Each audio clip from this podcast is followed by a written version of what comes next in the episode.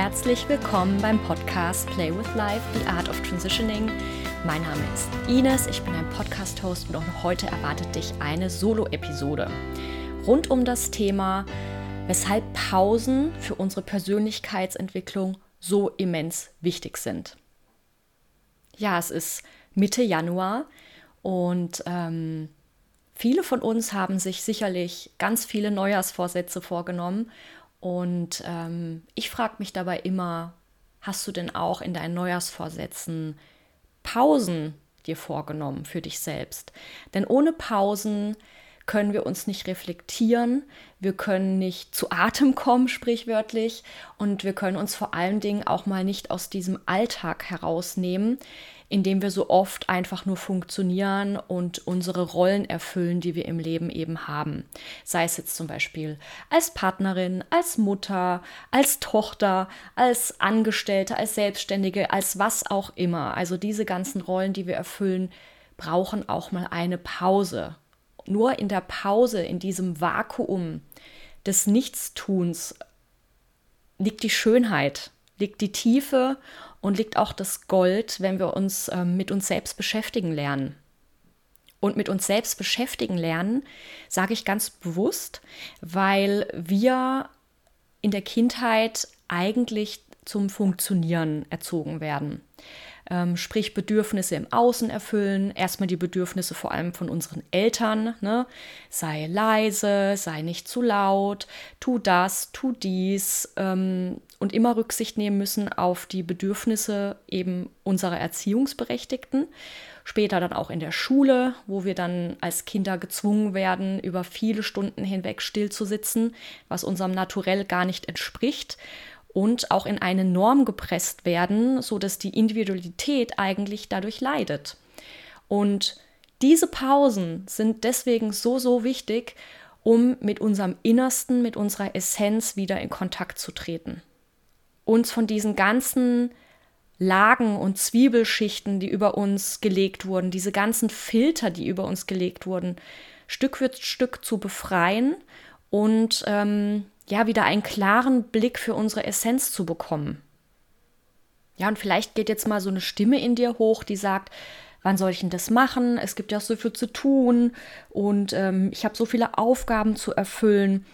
Und ähm, dieser vermeintliche Zeitmangel ist letztendlich eine Illusion, weil wir alle 24 Stunden haben am Tag. In gewisser Zeit geht natürlich für Schlafen, Regeneration drauf. Aber es mangelt uns eigentlich nicht an qualitativ hochwertiger Zeit, ähm, mit der wir Dinge oder die wir mit Dingen füllen können, die uns wirklich Kraft geben und Energie geben. Es ist eine Sache der Priorisierung. So hart sich das auch manchmal anhören mag. Aber es lohnt sich immer wieder, den Blick dafür zu schärfen, was man im Alltag noch tut, einfach weil man es so gelernt hat, einfach weil sich das total verselbstständigt und automatisiert hat und diese Tätigkeiten mal zu identifizieren, die man eigentlich nur noch macht, weil man sie macht, aber hier mal zu hinterfragen, sind das wirklich die Tätigkeiten, die ich einfach nur übernommen habe, weil mir die so vorgelebt wurden?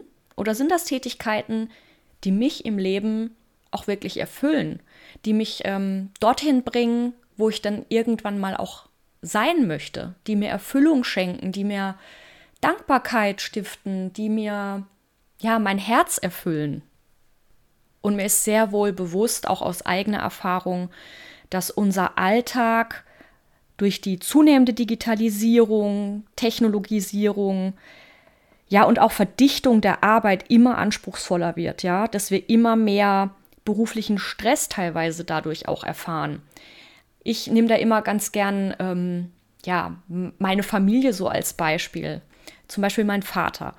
Der kann gar nicht nachvollziehen, was für eine Workload wir teilweise haben, die ähm, heutzutage arbeiten, ja, wie viele Aufgaben man eigentlich am Tag abarbeitet, mit welcher Geschwindigkeit, mit welcher Taktzahl und wie maschinenartig das mittlerweile eigentlich schon geworden ist. Ne? So diese, diese ganz krasse Akkordarbeit zum Beispiel oder dieses höher, schneller, weiter. Und da möchte ich dich einfach nur für sensibilisieren, dass es natürlich nicht besser wird, wenn man sich nicht auch Freiräume ganz bewusst im Alltag schafft, um auch mal das Nichtstun auszuhalten oder sich Tätigkeiten zu widmen, die einen eben erfüllen. Gerade als Frau, aber natürlich auch als Mann, um da die weibliche Energie, die weiblichen Attribute zu stärken. Und weibliche Attribute sind eben Passivität, Pause machen, Regeneration, langsam werden, Hingabe, loslassen, empfangen, kreativ sein auch mal. Also vielleicht ruft dich ja irgendwas, dass du ohne Zweckgebundenheit, also ohne irgendeinen Zweck zu erfüllen, etwas für dich tust, sei es jetzt malen, sei es singen, sei es in der Natur sein, egal was dir persönlich gut tut und dir Kraft gibt. Und dieses Forschungsfeld ist so, so spannend, da wirklich mal einzutauchen und auch mal wieder ja, was Neues vielleicht auch einzuladen. Vielleicht gibt es ja irgendwas, was du dieses Jahr dir Neues beibringen möchtest. Zum Beispiel ein Instrument oder vielleicht willst du ja mal in Chor gehen, vielleicht willst du einen Malkurs besuchen, vielleicht möchtest du dich irgendeiner Wandergruppe anschließen oder eine Sprache lernen. Da gibt es so vieles und es ist auch eine super volle oder super dankbare und wertvolle Stärkung deines Selbstwertgefühls, wenn du plötzlich was ganz Neues dir auch aneignest. Und äh, das schafft auch Selbstvertrauen und Dankbarkeit, diese Fähigkeiten auch zu haben. Und du wirst merken, dass sich, wenn du etwas Neues lernst, ohne irgendeinen Zweck zu erfüllen, dass da in der Regel so viel Freude und Dankbarkeit auch mit einhergeht. Und hier will ich auch einen Satz mit dir teilen, den ich so schön finde. Der Satz stammt von John Steinbeck. Die Kunst des Ausruhens ist ein Teil der Kunst des Arbeitens. Und dieser Satz passt so wunderbar in das Thema Polarität, weil ohne Entspannung keine Anspannung ohne Ausruhen keine Aktivität. Und das dürfen wir viel mehr wieder in unserem Alltag leben und kultivieren, unseren Kindern vorleben, dass es vollkommen okay ist, auch mal nichts zu tun, völlig zweckgebunden zu forschen, zu erleben, zu erfahren, weil wir einfach gelernt haben von klein auf, dass alles irgendeinen Zweck erfüllen muss. Aber muss das Leben irgendeinen Zweck erfüllen? Jetzt wird es wieder sehr philosophisch, wie immer bei mir. Aber das Leben, das du lebst, ist schon der Sinn. Du bist der Sinn des Lebens. Mit all dem, was du hier mitgebracht hast, mit all den Fähigkeiten, die du auch gelernt hast, das ist dein Sinn. Und du musst nicht irgendetwas tun, um deinen Wert zu beweisen. Du musst nicht irgendetwas tun, um anderen zu gefallen. Du musst nicht irgendetwas tun, einfach damit irgendwas getan ist weil alles andere ist eben Trauma-Response. Das sind alles erlernte Verhaltensweisen, die wir mitbekommen haben, ja, um, um Bestätigung zu erfahren, um nicht abgelehnt zu werden. Ich selbst erschreckt mich zum Beispiel, wenn ich mal nichts tue und das Gefühl habe, oh, jetzt kommt irgendwie zum Beispiel mein Mann rein, dann habe ich immer noch diesen Drang, irgendwas zu tun, um nicht beim Nichtstun erwischt zu werden. Wie bescheuert ist das eigentlich? Aber das ist eben Erziehung. Unsere Eltern haben es nicht besser gewusst. Trotzdem haben sie Fehler gemacht. Das ist einfach so, das darf man auch so sehen. Ich will dich dafür nur sensibilisieren, wie, wie es dir vielleicht im Alltag geht. Also kannst du mit dem Nichtstun ja dich wohlfühlen lernen oder fühlst du dich sogar schon wohl? Also vielleicht möchtest du da einfach mal reinspüren und äh, dich im Alltag hinterfragen, was das Nichtstun mit dir macht. Ja, und nun möchte ich dir für den Alltag so ein paar Tipps mitgeben, wie du das Nichtstun oder das Pause machen unterstützen kannst. Mein erster Tipp lautet abschalten. Schalte mal dein Handy ab. Mach Digital Detox, nenn's wie du willst, aber schalte dein Handy ab, leg's beiseite sofern du kannst. Du kannst es ja auch gern mit deinen Familienmitgliedern, Partnern, wie auch immer, äh, ausmachen, dass du bestimmte handyfreie Zeiten hast, sodass dich auch in dieser Zeit niemand versucht zu erreichen. Da gibt es bestimmte Möglichkeiten oder Absprachen und du wirst merken, ähm, dass diese handyfreie Zeit dir Freiräume generiert für wundervolle Pausen für wundervolle Tätigkeiten, für eine andere Form von Quality, äh, Quality Time. Und das ist jetzt der erste Tipp. Und warum ist es so wichtig, das Handy abzuschalten? Ähm, wir entwickeln erst unsere Persönlichkeit im Leerlauf, wenn wir mal nichts Besonderes tun. Dann kann unser Hirn erstmal verarbeiten, was den ganzen Tag über überhaupt passiert ist. Und diese Selbstwerdung, diese, ja, so nennen es die Psychologen, diese Individuation, ähm, ist leider noch recht störungsanfällig. Weil im Dauerstress fühlen wir uns einfach fremdbestimmt.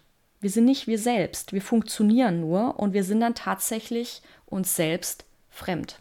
Wie ich vorher ja eingangs schon gesagt habe mit der Konditionierung. Das sind nicht wir. Außerdem ist halt diese Handyzeit schon sehr, sehr clever gemacht, auch was die Usability und so weiter betrifft. Ich sehe das ja auch immer mit der Marketingbrille sämtliche Apps, die wir nutzen, sei es jetzt Instagram, andere Social-Media-Kanäle, whatever, die sind einzig darauf ausgelegt, uns so lang wie möglich in dieser App zu halten. Wir kriegen einen Dopaminkick nach dem anderen, das ist unser Belohnungssystem und wir wollen immer, immer mehr davon. Es gibt Studien, die jetzt schon sagen, dass wir alle fünf bis sieben Minuten dazu neigen, unser Handy schon in die Hand zu nehmen. Überleg mal, wie viel Zeit es am Tag eigentlich ausmacht. Ich habe mal spaßeshalber so eine ja, äh, Tracking-App installiert bei mir, um zu wissen, welche Apps ich wie lange am Tag nutze. Und eins sage ich dir, da kommt ganz schön viel Zeit zusammen. Und das fand ich super erschreckend. Und deswegen habe ich mir mittlerweile echt immer solche handyfreie Zeiten angewöhnt, weil das ist einfach Lebenszeit. Wenn du drei Stunden am Tag am Handy bist, als Beispiel, und irgendwie sinnfrei durch Social Media, durch die ganzen Stories, durch TikTok oder whatever scrollst, das ist Lebenszeit.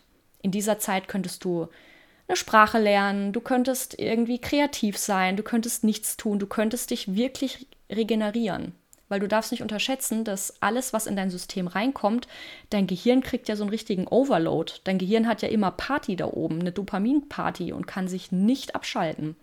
Und erst durch diese Pausen findet eben diese Verarbeitung statt. Deswegen enorm wichtig. Handy aus. Dann möchte ich noch zu einem anderen Punkt kommen. Das ist jetzt der zweite Punkt, der eigentlich deine Pausen stört, wenn man so will. Und zwar ist das ähm, Blaulicht.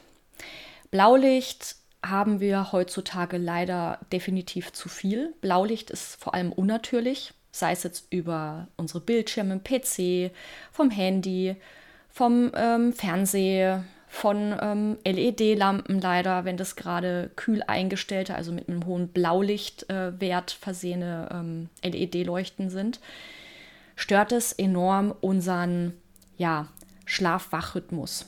Hier spricht man auch vom zirkadianen Rhythmus.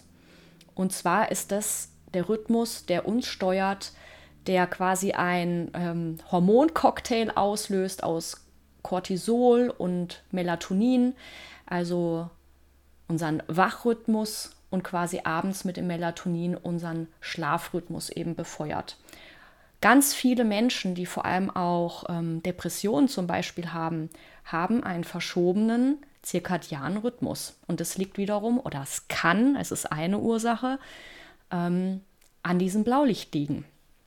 Weshalb ich auch immer ein ganz großer Fan davon bin, möglichst früh abends ähm, alle Bildschirme irgendwie auszuschalten. Ich versuche es bei mir auch immer mal wieder und wenn es nicht klappt oder wenn ich irgendwie abends Termine habe, dann nutze ich persönlich eine Blaulichtfilterbrille. Die äh, kann ich in den Show Notes gerne mal verlinken ähm, die einen entsprechend hohen Rotanteil hat, was äh, den Sonnenuntergang simuliert.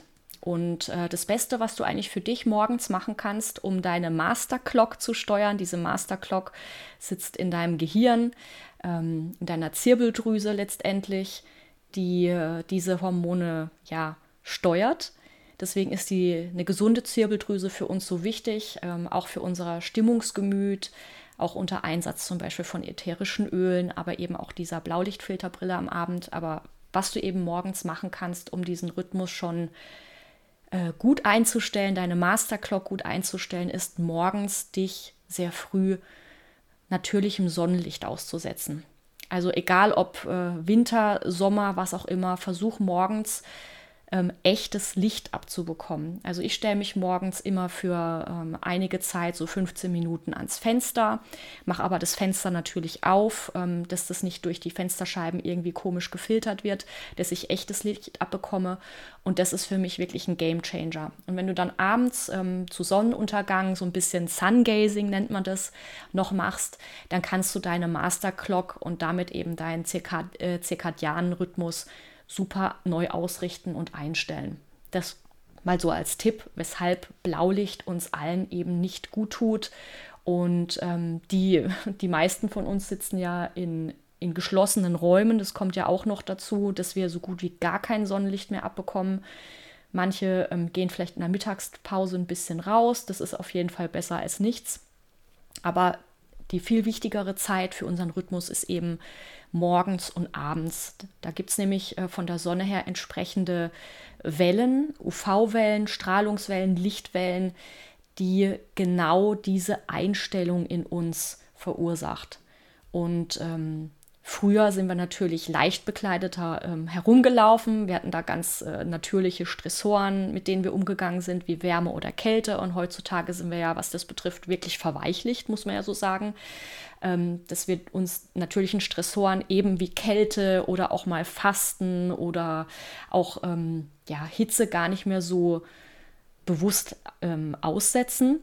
Und das sind aber diese natürlichen Stressoren, die natürliche Dopaminkicks bei uns verursachen. Im Gegenteil eben zum Handy in, weiß nicht, im 5-Minuten-Rhythmus. Also das nur mal als Info am Rande. Finde ich auch immer sehr spannend. Und wenn wir schon von Sonnenlicht sprechen und von der Natur, geht es ja auch darum, dich wieder mit der Natur zu verbinden. Weil es ist eben nicht natürlich, die ganze Zeit in geschlossenen Räumen zu sitzen. Und was wir von der Natur auch lernen können, was das Pause betrifft oder Pause machen betrifft, die Natur, die ist einfach nur. Die Bäume wollen nirgendwo hin, die Wellen wollen nirgendwo hin, die Berge wollen nirgendwo hin. Die sind einfach nur und genießen ihre ganz eigene Präsenz. Und das finde ich einfach so ein schönes Bild. Die sind nur. Die müssen nichts tun, die sind. Und ähm, wir Menschen denken halt, wir müssen erstmal irgendwas erreichen, tun, machen, damit wir unseren Wert unter Beweis stellen. Und das ist eben nicht der Fall. und dann kommen wir zum dritten Punkt in Sachen Pause machen. Und hier will ich mal, dass du ganz kurz in dich gehst und mal prüfst, wann du das letzte Mal einer Tätigkeit nachgegangen bist und dabei total die Zeit vergessen hast. Bei was war das? Und wie hast du dich dabei gefühlt? Wie hast du dich am Anfang gefühlt und wie hast du dich am Ende gefühlt? Und ähm, diesen Zustand des Zeitvergessens, des wirklich bei sich Seins und in sich gekehrt Seins und des, ja, dieser, dieser Freude eigentlich, weil man etwas gemacht hat, was einen zutiefst erfüllt, nennt man auch Flow oder den Flow-Zustand. Und das hat der Psychologe dessen Name ich ein bisschen unaussprechlich finde, aber ich versuche es einfach mal. Das ist Mihaly Csikszentmihalyi. Ich kann es leider nicht so richtig aussprechen. Ähm, hat es veröffentlicht, das war 1990, in dem Buch Flow. Und da ging es eben darum, dass ähm, ja, wir Flow empfinden können, sei es jetzt irgendwie im Job oder in der Freizeit, beim Sport oder bei der Arbeit. Und solche Flow-Zustände kennzeichnen sich durch einen sehr intensiven und konzentrierten Fokus auf die Gegenwart. Also ich habe das zum Beispiel, wenn ich male oder wenn ich anderweitig kreativ bin oder singe, dann bin ich voll im Moment, dann bin ich super präsent oder wenn ich mich mit Menschen unterhalte, dann ähm, bin ich wirklich in so einem kompletten Flow-Zustand. Ähm, wenn man aktiv handelt auch und ähm, sofortiges Feedback liefert, wenn man ähm, ein verändertes Zeitgefühl hat und wenn man pure Freude an der Tätigkeit hat. Dann ist man in so einem Flow-Zustand. Und wir brauchen mehr von diesen Flow-Zuständen, weil jeder Flow-Zustand ähm, sorgt dafür, dass du präsent bist und nicht mit deinen Gedanken Ne, das Ego zieht uns ja entweder in die Zukunft oder in die Vergangenheit. Die Vergangenheit ist immer mit Bedauern oder Schuld verknüpft und die Zukunft oft mit Ängsten. Ähm, das ist auch das, weshalb unser Ego uns immer in die eine oder die andere Richtung zieht. Das ist ja auch das Job des Egos. Ich will das jetzt nicht bewerten, weil das Ego, Ego soll uns ja auch schützen. Das Ego will, dass wir überleben. Und genau dafür macht es eben diese, diese Gedankengänge oder Gedankenspiralen. Aber es ist immer, immer wichtig, auch mal wieder in so einen, in so einen präsenten Flow-Zustand zu kommen um ganz bei sich anzukommen. Weil in der Gegenwart ist erstmal nichts. In der Gegenwart gibt es keine Angst in der Regel, in der Gegenwart gibt es keine Sorgen, in der Gegenwart, jetzt, wo du mir jetzt gerade zuhörst, egal was du auch tust gerade, vielleicht nebenbei, vielleicht sitzt du im Auto, vielleicht bist du irgendwie in der Küche und bereitest dir etwas zu essen, vielleicht liegst du aber auch auf der Couch und bist vollkommen präsent und hörst mir zu. Jetzt gerade in der Gegenwart gibt es nichts anderes als genau das. Und das ist so ein wunderschöner, ja, so eine wunderschöne Lektion eigentlich auch dabei. Und davon brauchen wir mehr. Vor allem braucht unser Gehirn davon mehr, um diese ganzen Erfahrungen des Tages zu integrieren. Weil Integration braucht Pause, braucht Regeneration. Integration braucht Zeit vor allem auch. Weil manche Themen sind immer noch nicht integriert, weil wir unserem Körper auch gar keine Zeit dafür geben teilweise sogar auch noch schlecht schlafen. Im Schlaf verarbeiten wir natürlich auch unterbewusst ganz, viel, ganz viele Erlebnisse des Tages oder vor Jahren teilweise auch. Und genau das brauchen wir. Wir brauchen guten Schlaf durch äh, weniger Blaulicht zum Beispiel, durch weniger Handy, durch weniger Dopaminkicks, also künstliche Dopaminkicks. Natürliche sind natürlich erwünscht. Und dann klappt es auch besser mit der Integration. Und diese Integration schafft unserem Nervensystem dann auch wieder ja eine Entlastung. Und das ist so, so wichtig. Also Quintessenz, weniger Multitasking, viel mehr Monotasking. Dann kommen wir zum vierten Punkt in Sachen Pause machen. Und hier nehme ich mal ein Wort ähm, oder gebe mal ein Wort in den Raum und das bedeutet Offenheit kultivieren. Was bedeutet das? Unser Gehirn beziehungsweise unser ganzer Organismus ist erfüllt von Prozessen. Wenn wir uns jeden einzelnen Prozess bewusst machen würden, dann wäre unser komplettes Nervensystem überfordert. Deswegen ist es ja auch gut, dass wir in manchen Dingen per Autopilot quasi alles regeln. Weil alles, was ähm, nicht Autopilot ist, kostet unser Organismus natürlich enorm viel Energie. Und wir sind ja darauf ausgelegt, das ist ja auch wirklich die Weisheit unseres Körpers, Energie einzusparen. Ne? Wenn du zum Beispiel nicht trainierst, werden Muskelpartien abgebaut. Wenn du dein Gehirn nicht nutzt, dann werden Grauzellen abgebaut und so weiter. Also unser ganzer Körper ist ein ja, Hochleistungsoptimierungswerkzeug, sage ich jetzt einfach mal. Und alles, was nicht gebraucht wird, wird abgebaut. Punkt. Das ist wie in der Natur. Wenn was nicht gebraucht wird, zack, weg kommt was anderes. Wie können wir das jetzt aber für uns eigentlich nutzen?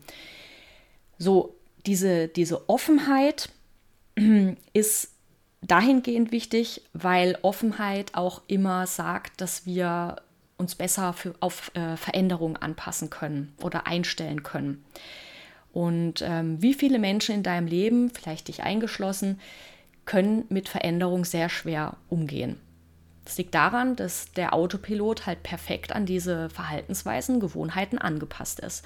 Zwischendurch aber mal Offenheit und Veränderung einzuladen, sorgt dafür, dass wir ja unser Überleben sichern, weil wir sind evolutionär hochflexibel und adaptiv eingestellt, weil sonst wären wir heutzutage nicht dort, wo wir jetzt sind. Und diese Flexibilität immer wieder einzuladen, ist wichtig.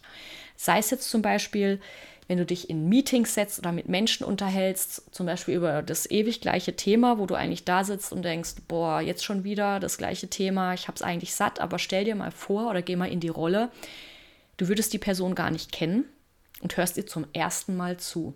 Also was passiert dann mit dir? Also dass du so eine Art Rollenspiel mal probierst.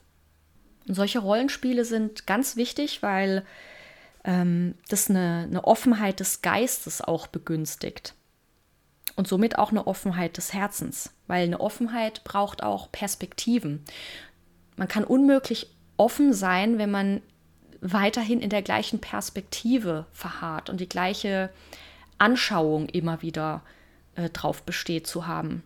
Dann bist du einfach starr und es fühlt sich eng an und es fühlt sich ja unlocker an, eben starr.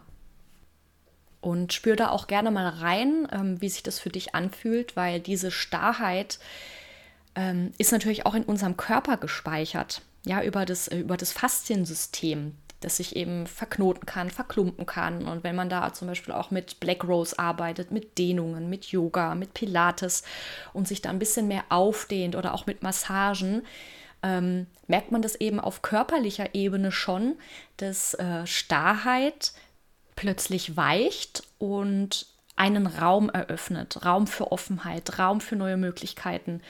Und wir werden das immer wieder durch unseren äh, Körper erfahren. Ne? Nicht umsonst spricht man hier von der somatischen Intelligenz, also unserer Körperintelligenz, unserem Körperfeedback. Und ganz viel ist eben in unserem Körper gespeichert und so auch unsere ganzen Angewohnheiten, Verhaltensmuster. Und wenn wir da aber dieses Vakuum erzeugen und etwas lösen, dann kann auch der Raum dafür geschaffen werden, etwas Neues zu tun oder was Neues zu wagen, Veränderung und Flexibilität einzuladen super spannend. Und um Offenheit zu kultivieren, helfen, äh, ja, helfen kreative Fragestellungen, wie zum Beispiel sowas wie, ähm, wenn dein Problem oder deine Sorge morgen auf eine wunderbare Art und Weise einfach sich aufgelöst hat und verschwunden wäre, woran würdest du das merken? Also wie würdest du dich fühlen? Wie wäre dann dein Tag, wenn dieses Problem auf wundersame Weise weg wäre. Und wie fühlt sich dein Körper an und wo fühlst du das in deinem Körper? Also, wo sind da deine, deine ja, Gefühlsinseln für bestimmte Emotionen und Gefühle? Oder es gibt auch eine lustige Frage, ähm, wenn ein Außerirdischer ähm, dieses Problem sehen würde, was du gerade hast, was würde dieser in dieser Situation sehen? Muss auch kein Außerirdischer sein, kann irgendein, irgendeine andere Person sein, vielleicht sogar eine berühmte Person. Ähm, was würde jetzt Brad Pitt zu dieser Situation sagen, zum Beispiel? Und das kann eigentlich schon helfen, eine Perspektive zu wechseln und da auch ähm, mal andere Gedankengänge zu erlauben.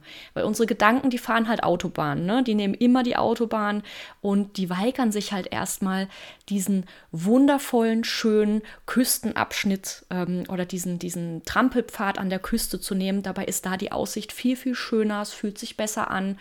Ähm, es mag vielleicht ein Umweg sein, vielleicht aber auch nicht, vielleicht ist es eine Abkürzung. Und unsere Gedanken mal von dieser Autobahn wegzukriegen und diesen wundervollen äh, Küstenweg zu nehmen, das ist eben so das Training, was man mit äh, Fragestellungen oder mit bewusst anderen Gedanken und Perspektivwechsel eben einladen kann. Und nun komme ich zum fünften Punkt. Und der fünfte Punkt, ich muss jetzt tief durchatmen, ist auch ein Punkt, ähm, der mich immer in meinem ganzen Leben begleitet hat und der aber immens wichtig ist, um zu einer Pause zu kommen. Und dieser Punkt nennt sich Trommelwirbel Abgrenzung. So, Abgrenzung. Irgendwas macht dieses Wort wahrscheinlich mit dir. Und ähm, Abgrenzung wie gesagt, eingangs hatte ich es ja schon gesagt, haben wir in der Regel nicht gelernt, weil wir Bedürfnisse von unseren Eltern, von unserer Gesellschaft ähm, erfüllt haben. Gerade auch Frauen sind darauf besonders konditioniert, diese zu erfüllen, weil von Frauen oder von Töchtern wird ja eher mal zum Beispiel vorausgesetzt, dass sie sich um die Eltern kümmern oder quasi die kleine Mutter schon sind und irgendwelche Aufgaben erfüllen in der Familie oder sich um die Geschwister kümmern, wohingegen bei Jungs wieder andere, äh, ich nenne jetzt mal ja, Aufgabenstellungen oder ähm, Erwartungshaltungen äh, vorliegen. Aber das, also ich spreche ja viel über Frauenthemen, deswegen jetzt mal die Perspektive der Frau und das Mädchen ganz besonders brav sind ne? und fleißig und so weiter. Und Jungs sind dann halt wild und, und toben rum und kämpferisch und so weiter. Und ähm, ja, das ist ja natürlich auch schon so ein Filter, was wir automatisch von klein auf drauf bekommen. Also, wer kann sich dann in der Regel besser abgrenzen? Die Jungs oder die Mädchen? Ich würde mal behaupten, die Jungs. Ähm, Erwartungen sind halt so extrem toxisch, sei es jetzt eigene Erwartungen natürlich zu haben, weil ich stülpe ja dadurch auch ähm, dem Gegenüber meine Erwartungshaltung über. Wenn ich darüber noch nicht mal spreche, wird es natürlich noch schlimmer und noch toxischer, weil du darfst ja Erwartungen haben, aber du musst sie dann halt auch oder du darfst sie halt auch kommunizieren. Und ähm, der andere kann entscheiden, ob er diese Erwartung erfüllen will oder nicht. Ne? Freier Wille. Aber oftmals sind wir mit so hohen Erwartungen, sei es jetzt im Berufsleben oder auch in der Partnerschaft, ähm, ja, überlagert oder werden uns entgegengebracht, die ja sowas von unangemessen und hoch sind, ähm, dass das einfach so, einen, so, einen, so einen tiefen Schmerz auch in uns verursacht. Ja, wir fühlen uns dann vereinnahmt und ausgenutzt und es kostet unfassbar viel Kraft und sorgt eigentlich für eine stetig zunehmende Unzufriedenheit. Und das ist natürlich super toxisch wenn wir nicht lernen, mit dieser Unzufriedenheit auch umzugehen. Ja? Also Unzufriedenheit kann sich zum Beispiel in Wut oder Trauer auch ähm, äußern. Ja? Und Wut ist eine ganz kraftvolle Energie. Wut weist uns darauf hin, dass irgendwas in unserem Leben nicht passt. Oder auch Negativität. Ja, wir dürfen uns ruhig mal auch der Negativität hingeben, weil die Negativität ähm, nimmt diesen Filter von unseren Augen. Die sagt einfach klipp und klar, hey, ich bin mit dieser Situation total unzufrieden, mit mir wurde zum Beispiel nicht gut umgegangen, aber was mache ich jetzt aus dieser Situation drauf, draus? Also bleibe ich in dieser vielleicht auch Opfermentalität und sage, ja, das, das ist jetzt halt so und ich bleibe jetzt halt dabei, oder nutze ich diese Wutenergie für Veränderung? Und ich möchte nichts bewerten, es ist nur die Möglichkeiten, die es eben dabei gibt. Und ich möchte dich dafür sensibilisieren, dass es diese Möglichkeiten auch gibt. Und vorauseilender Gehorsam zahlt sich auch nicht aus. Ja? Es gibt immer Situationen im Leben, wo man mal die Zähne zusammenbeißen muss oder auch mal gute Miene zum bösen Spiel macht. Aber das wirst du ja auch selber merken, dass es nur für eine gewisse Zeit funktioniert. Weil du bist die Person, die sich abends in den Spiegel schaut und sagt, hey, es war ein guter Tag, ich bin anhand meiner oder ich habe anhand meiner Werte gelebt, ich bin zufrieden mit mir und du bist auch die Person, die mit dir selbst abends ins Bett geht. Ja? Und du darfst dir halt am aller, allerwichtigsten sein bei allem, was du, was du tust. Und wenn du nach deinen Werten, nach deinen Gefühlen handelst, dann wirst du auch zufriedener und zufriedener werden. Aber das setzt natürlich erstmal voraus, dass du dich deiner Werte bewusst bist oder dass du dir deiner Werte bewusst bist. Und wenn du so handelst, dann ähm, wird es dir auch immer einfacher fallen, dich abzugrenzen, weil deine Werte sind ein höheres Ziel auch. Also was verbirgt sich auch unter deinen Werten? Das kann man sich auch mal anschauen. Das ist nämlich ähm, auch sehr interessant. Ja, und diese Abgrenzungsthematiken, ich glaube, das kennst du auch, ähm, fallen uns halt, oder diese Grenzüberschreitungen vielmehr, die fallen uns halt oftmals im Nachhinein auf. Also in, dieser, in diesem Moment, wo das passiert, ist man vielleicht so überrollt oder ja, funktioniert in, dieser, in, dieser, in diesem Moment einfach nur, dass man dann auch abends erst so vielleicht, wenn man sich eben eine Pause erlaubt und dann nochmal reflektiert über diese Situation, feststellt, ja verdammt, da ist irgendwas echt schief gelaufen, ich fühle mich mit der Situation gar nicht wohl und es macht mich echt wütend oder auch traurig oder vielleicht kommt irgendein anderes Gefühl in dir hoch, eine andere Emotion. Und dann gilt es eben, ja, daraus was zu machen.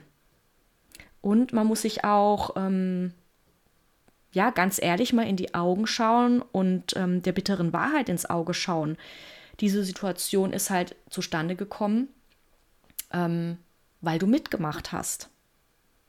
Und hier geht es jetzt nicht um irgendwelche Schuldzuweisungen, ja, es geht einfach um eine ganz klare und ehrliche Feststellung, die die Basis sein kann für eine Verhaltensänderung.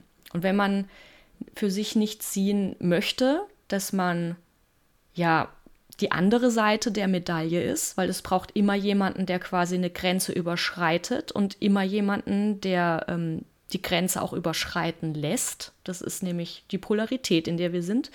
Erst dann kann ich auch etwas ändern. Also mir geht es jetzt gerade um Gewahrwerdung, um, um, um die Wahrnehmung und nicht um irgendeine Anschuldigung. Deswegen verstehe mich da bitte richtig.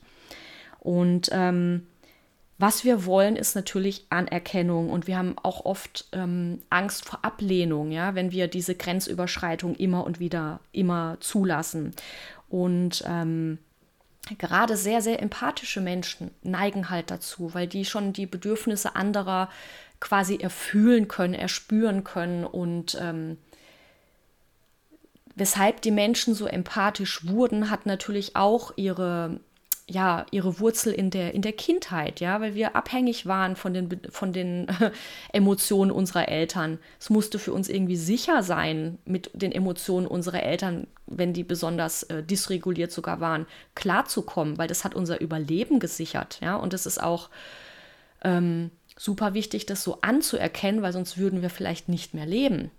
Und ähm, die Frage ist jetzt halt nur, dient dir das noch? Dient dir das noch in deinem Erwachsenenalter? Ähm, oder möchtest du das ändern? Und dafür braucht es erstmal die Klarheit und die Einsicht, dass es so war und dass es vielleicht noch Situationen in deinem Alltag gibt, ähm, die immer noch diese gleiche Situation verursachen. Bei mir im Übrigen auch. Also ich bin immer noch am Abgrenzungsüben. Immer und immer wieder. Und es fällt mir aber auch gleichzeitig immer leichter, weil meine Bedürfnisse immer wichtiger werden als andere Bedürfnisse. Und es darf genauso sein. Und wenn es dir äh, schwerfällt, dich abzugrenzen, dann ähm, lade ich mal eine andere Perspektive ein. Weil wenn du regelmäßig über deine eigenen Grenzen gehst, dann wirst du zwar gemocht, aber immer nur oberflächlich und aus den falschen Gründen. Und was macht das mit dir? Ähm, Im Grunde ist eine gesunde Abgrenzung zurückeroberte Lebenszeit, weil du sagst Ja zu dir und Nein zu irgendwelchen anderen Sachen. Und es geht ja auch darum, dass du ein glückliches, erfülltes Leben führst. Und wenn wir das alle tun würden, wären wir auch automatisch viel ehrlicher. Was, was wäre die Welt, wenn jeder seine Bedürfnisse erstens kennen würde und das auch ehrlich und sicher kommunizieren könnte? So weit sind wir noch lange nicht, aber wir sind dabei. Und diese Ehrlichkeit dürfen wir einfach einladen. Und abschließend möchte ich noch mal zu einem Punkt kommen, den ich auch schon so ein bisschen erläutert hatte, aber ich gehe da jetzt noch mal ähm, mehr drauf ein. Und zwar geht es um ein Hobby, was dich wirklich erfüllt. Denn Spielen entspannt. Vielleicht erinnerst du dich als Kind, wenn du gespielt hast, die Zeit, du wusstest gar nicht, was, die, was mit der Zeit eigentlich passiert ist. Du warst vollkommen im Flow-Zustand. Und dieses Spielen wieder einzuladen, kann kann so vieles verändern, ja, kann, kann Freude entfachen. Beim Spielen ähm, bauen wir auch negative Emotionen ab und, und zwar in eine sozialverträgliche Art und Weise. Ähm, unsere Inter Interaktionsfähigkeit wird auch nachjustiert, ja, also wir können, wir können Emotionen aktiv abbauen, ja. Wenn wir uns ärgern, wenn jemand gewinnt, wenn jemand verliert, äh, wenn wir vielleicht mal schummeln, oder auch ehrlich sind. Da sind alle Emotionen erlaubt und ähm, so übt ja letztendlich auch ein Kind spielerisch im wahrsten Sinne des Wortes ähm, ja in Grenzerfahrung reingehen. Ne? Also wie wütend kann ich sein? Wie viel Freude kann ich da auch ausüben? Deswegen ist Spielen so wertvoll auch für uns Erwachsene. Ja? Und ähm, Manche sagen, also der Psychiater unter anderem, Dr. Stuart Brown, sagt zum Beispiel auch, dass ähm, Spielen gegen Depressionen auch ähm, helfen kann und unterstützen kann. Ähm, der hat äh, folgende neurowissenschaftliche Ergebnisse zusammengetragen rund um das Thema Spielen. Und das Ergebnis war, dass äh, freies Spielen unter anderem die Sozialkompetenz fördert, unsere Anpassungsfähigkeit, Intelligenz, Kreativität und auch die Fähigkeit, Probleme zu bewältigen. Und ähm, Spielen macht uns klug, resilient und umgänglich. Also wenn das nichts ist. Und ähm, ja, mein Mann und ich, wir haben auch wieder seit einigen Jahren immer mal wieder, so weiß nicht, ein, zweimal die Woche ähm, Spieleabende für uns entdeckt. Und das ist so, so lustig. Oder auch bei uns an äh, Weihnachten, da haben wir, wer Instagram verfolgt hat, haben wir mit der ganzen Family Stadtland Fluss gespielt. Das war eine Gaudi. Wir haben so viel gelacht, ja. Wir haben geschummelt, diskutiert, es war alles dabei und danach hat man sich einfach großartig gefühlt, weil da mal wirklich allen Gefühlen und Emotionen wieder aktiv Raum gelassen wurde. Und deswegen, ja, mein großer Appell an dich, spiele wieder. Und spielen ist auch einfach zweckungebunden. Spielen erfüllt keinem anderen Zweck als der Freude. Es hat sonst nichts, ja, sonst nichts. Und äh, dieses Zweckungebundene, das brauchen wir auch immer mal wieder im Leben, weil sonst unser Leben voller Zweckmäßigkeit erfüllt ist. Ja, unser Beruf, unsere ähm, Rollen, die wir erfüllen, die erfüllen alle einen Zweck. Deswegen brauchen wir auch unbedingt Zweckunmäßigkeit. Und das war mein ja, Schlusswort für heute. Spiel mehr, mach Pausen, sei offen, reduziere Blaulicht, sorge für einen guten Schlaf und ähm, dann klappt es auch wunderbar mit der Pause, mit der Regeneration und mit der Integration. Und wenn dir diese Folge gefallen hat, dann lass mir gerne eine 5-Sterne-Bewertung da. Und ähm, wenn du Lust hast, dann kommentiere auch gerne. Und ähm, ja, ich sage einfach bis zum nächsten Mal bei einer neuen Folge vom Podcast Play with Life. Deine Ines.